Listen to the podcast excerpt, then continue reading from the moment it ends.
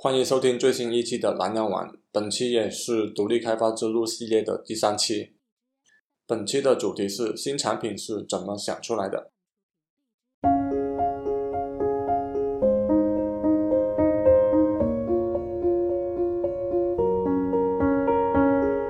I'm going on during this time. I feel there's no one to save me. This all and nothing really got away, you're driving me crazy. I need somebody to hear, somebody to know, somebody to have, somebody to hold. It's easy to say, but it's never the same.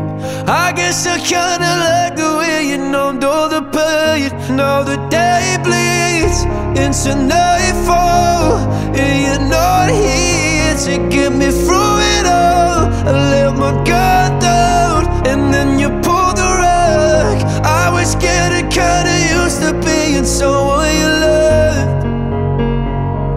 I'm going under, and this time I feel there's no one to turn to. This all and nothing way of loving, go be sleeping without you. Now I need somebody to know, somebody to hear, somebody to have, just to know how it feels. It's easy to say, but it's never the same. I guess I kinda help me escape. Now the day bleeds into nightfall, and you're not here to get me through it all. I let my guard down, and then you pulled the rug. I was getting kinda used to being someone you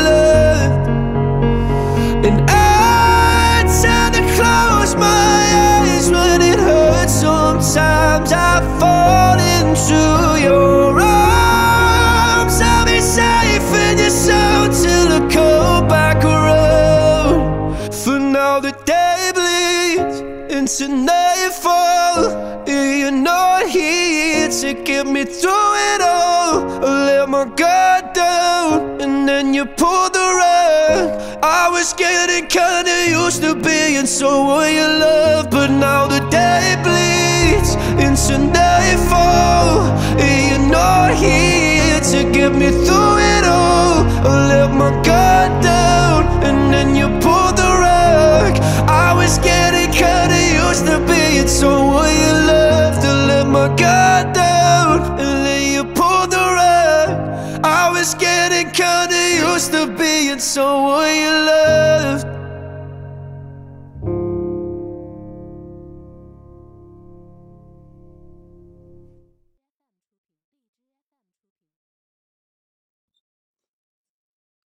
前段时间去参加一个产品经理的线下培训课程，分享的人是一个在互联网公司任职的产品经理。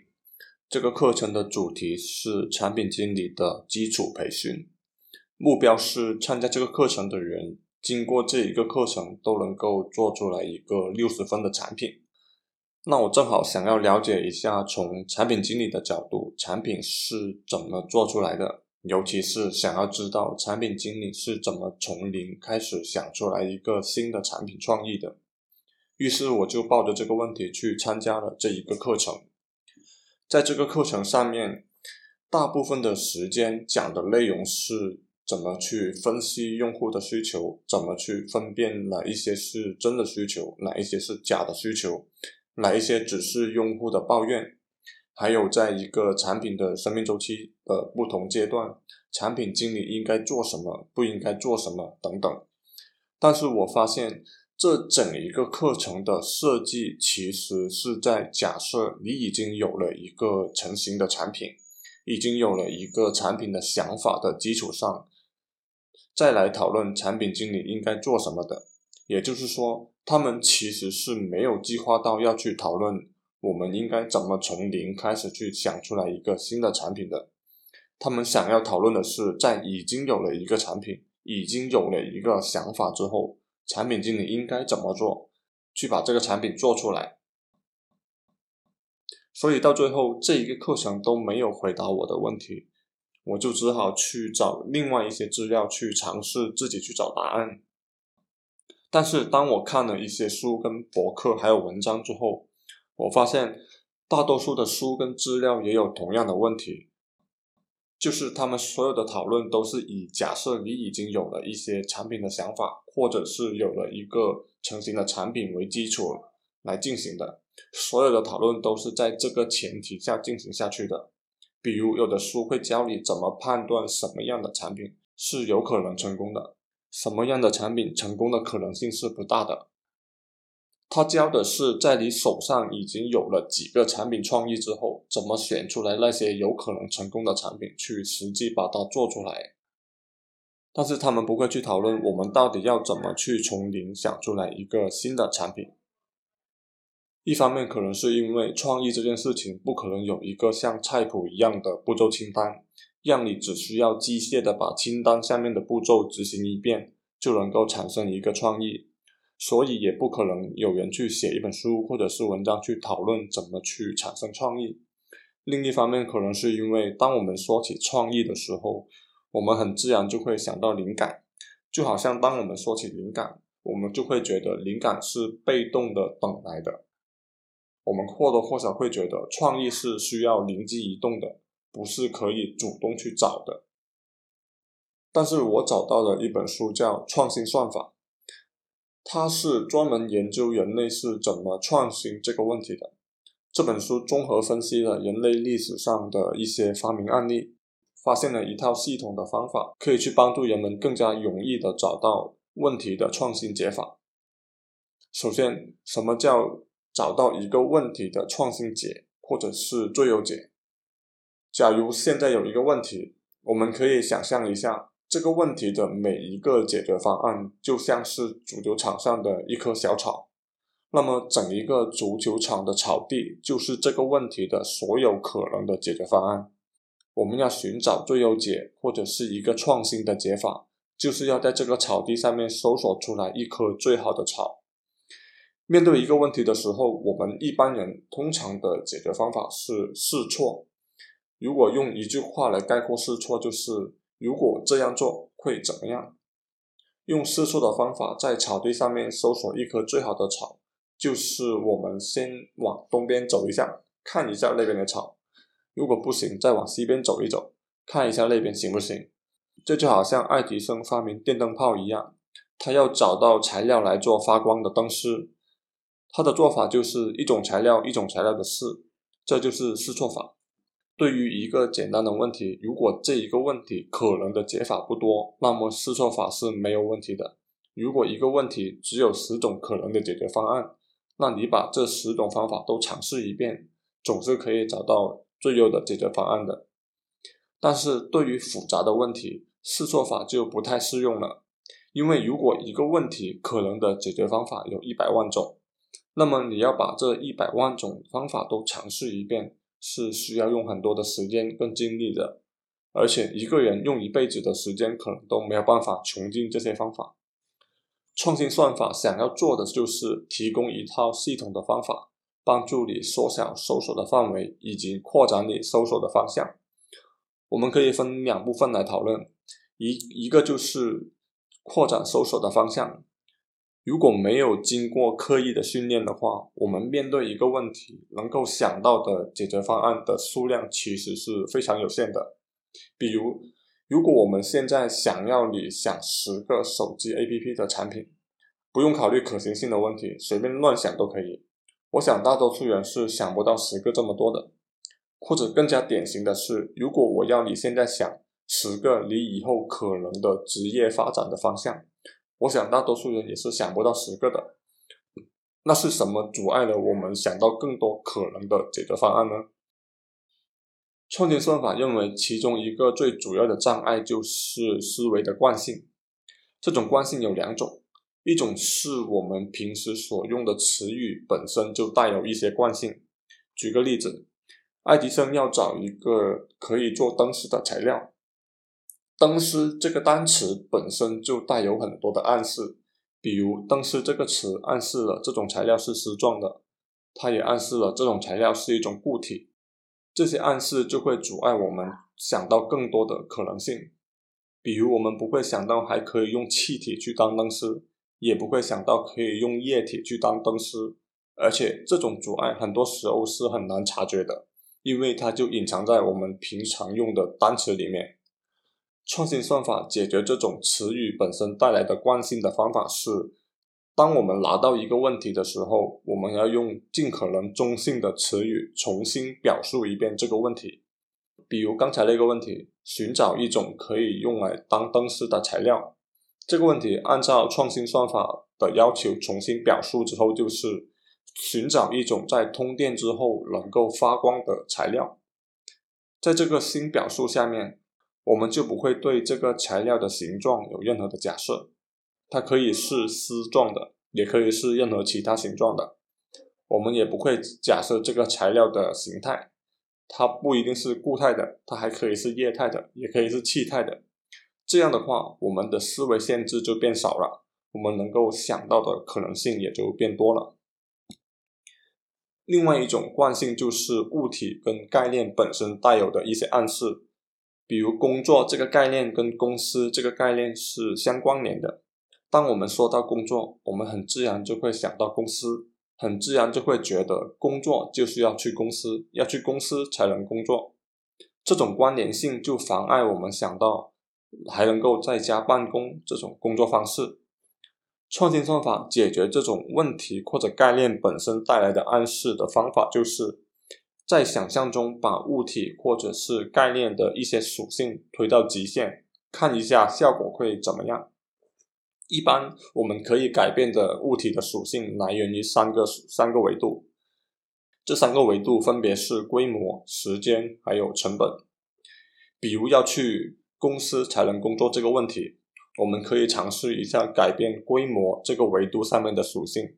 如果家跟公司的距离变得无限的远。效果会怎么样？去公司工作还能成立吗？反过来，如果家跟公司的距离变成零，效果又会怎么样？我们还能工作吗？最后你会发现，工作其实跟公司没有必然的联系，我们不需要出现在公司也可以完成工作。这种方法就相当于我们在想象中扭曲了或者是压扁了一个物体或者是一个概念。让这个物体或者概念变形，使得它本身带有的一些暗示消失，这样我们思维的限制就变少了，能够想到的可能性也就变多了。创建算法的第二部分就是缩小搜索的范围。刚才说到试错法的问题是在一个足球场的草地上找一棵草，这就相当于大海捞针，一个人是没有足够的时间去把草地上的每一棵草都看一遍的。但是我们可以借助一些其他的信息，把搜索的范围缩小一点。这里我们介绍其中的两种方法。第一种是借鉴前人的经验，在你之前可能已经有人解决过相同的问题，或者是相类似的问题，这就相当于在足球场上已经有一部分区域是被搜索过的。我们可以直接利用别人搜索的结果，而不需要自己再重新搜索一遍。这样我们就可以把搜索的区域变小一点，只看那些没有被搜索过的区域。第二种就是区分哪一些是可以改变的，哪一些是不可以改变的。每一个问题在经过重新的表述之后，都可以看作是由一些小部件组成的。这些组成的部分有一些是可以改变的，有一些是不能够改变的。当我们把注意力集中到那些可以改变的部分的时候，问题的变量就变少了，搜索的空间也变小了。那如果我们把这个创新算法应用到解决想一个新产品这个问题上面，现在足球场上的草就是所有可能的产品，我们要做的就是在这些草里面找到一棵是用户需要的，而且自己又能实现出来的。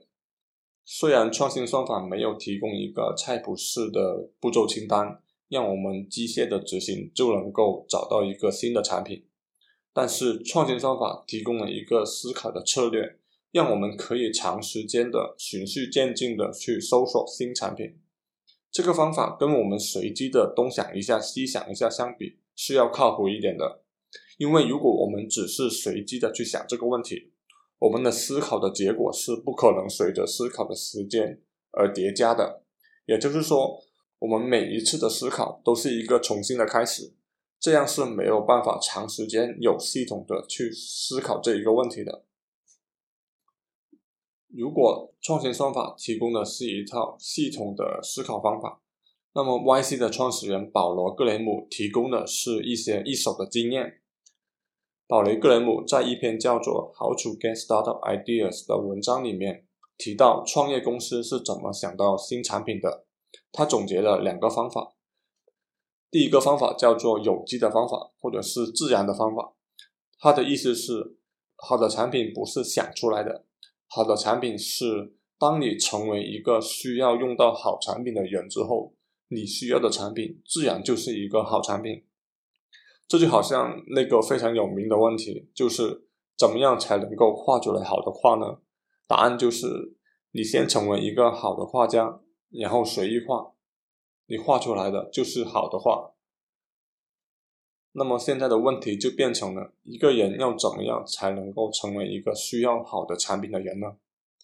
我想这个问题就跟怎么样才能够成为一个好的人一样，方法是存在的，但是我觉得没有人能够给出来一个非常具体而且直接可操作的方法。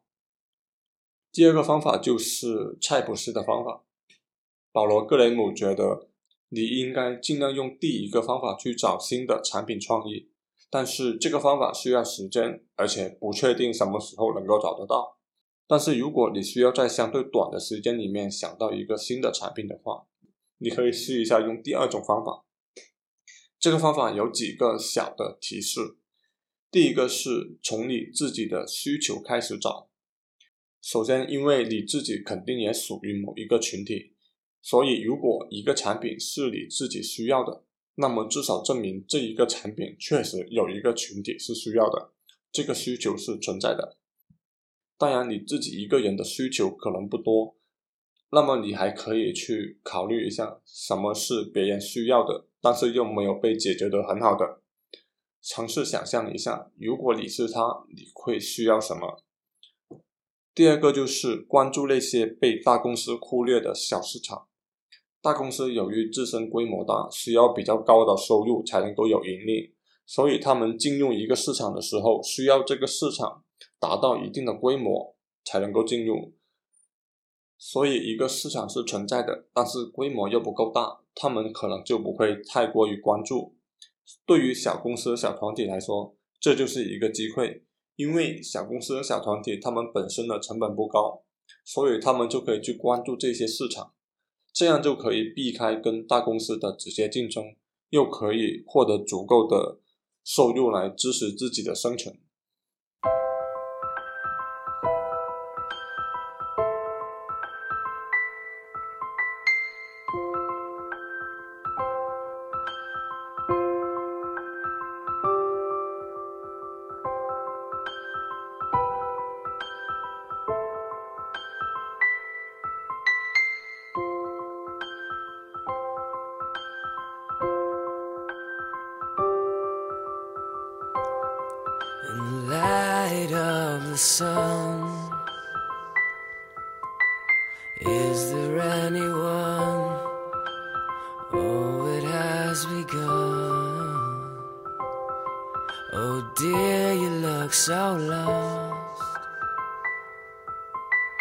Eyes are red and tears are shed. This world you must have crossed, you said. You don't know me, and you don't even care. Oh, yeah. She said, You don't know me, and you don't wear my chains.